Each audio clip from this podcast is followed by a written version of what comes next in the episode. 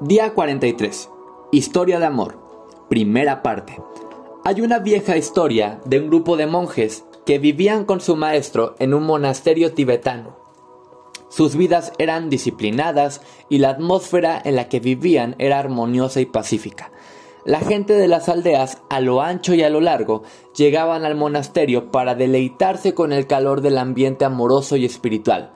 Entonces, un día, el maestro se separó de su forma terrenal.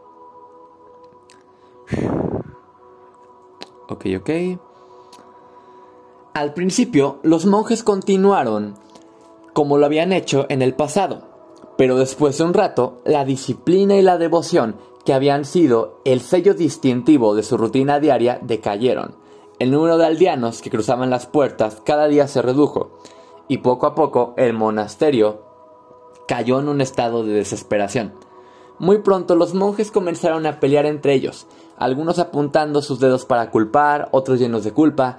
La energía dentro de las paredes del monasterio crujía por el rencor.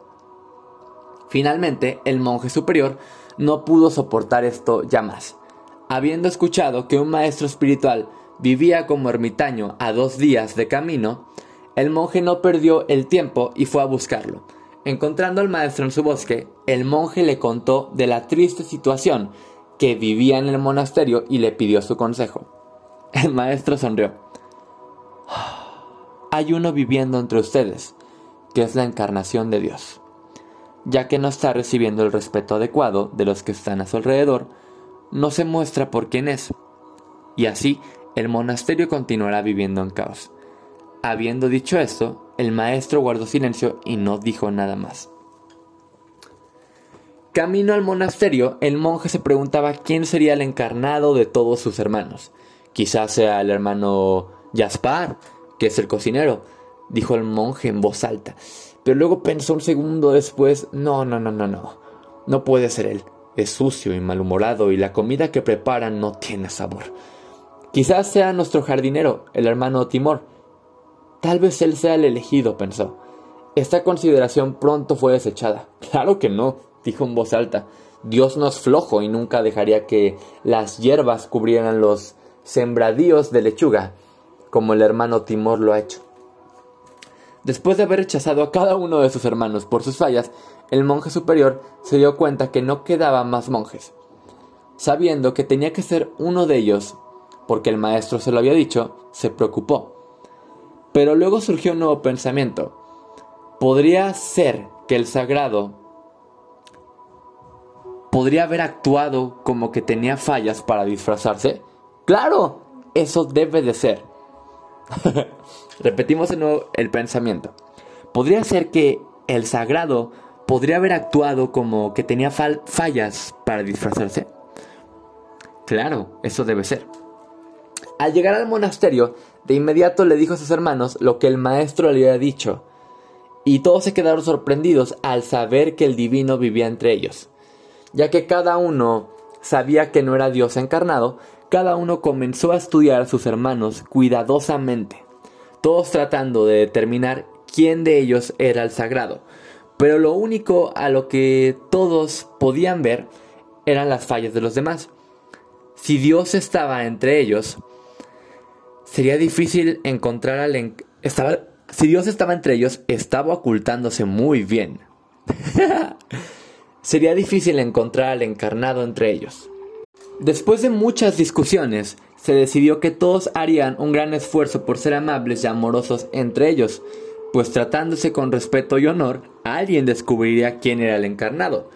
Si Dios insistía en permanecer escondido, no podrían hacer otra cosa más que tratar a cada monje como si fuera el sagrado.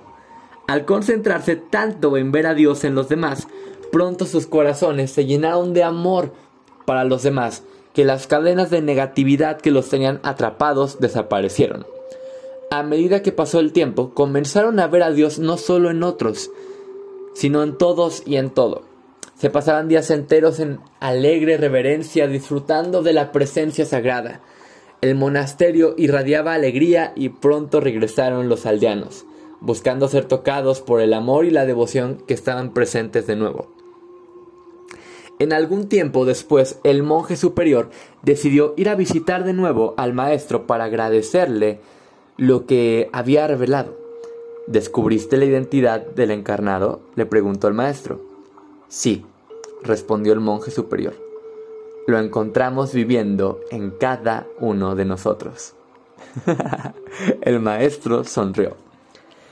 ¡Wow! ¡Ay, qué hermoso! La acción del día. Lee nuevamente tu plan de negocio para la prosperidad y las 11 cosas de tu lista de agradecimientos. Coloca tu cuota de dinero del día de hoy en tu contenedor y lee la afirmación que está en el contenedor tres veces. Espera recibir algo en regreso. 3. Bendice a todos los que están a tu alrededor, incluyendo a los otros participantes en este experimento.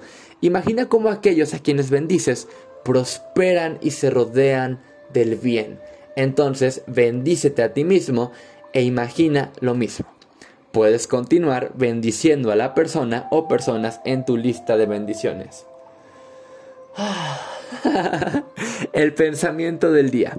El amor no tiene nada que ver con lo que estás esperando obtener, solo con lo que estás esperando dar.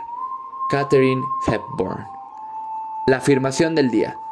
Veo la luz de Dios en todos.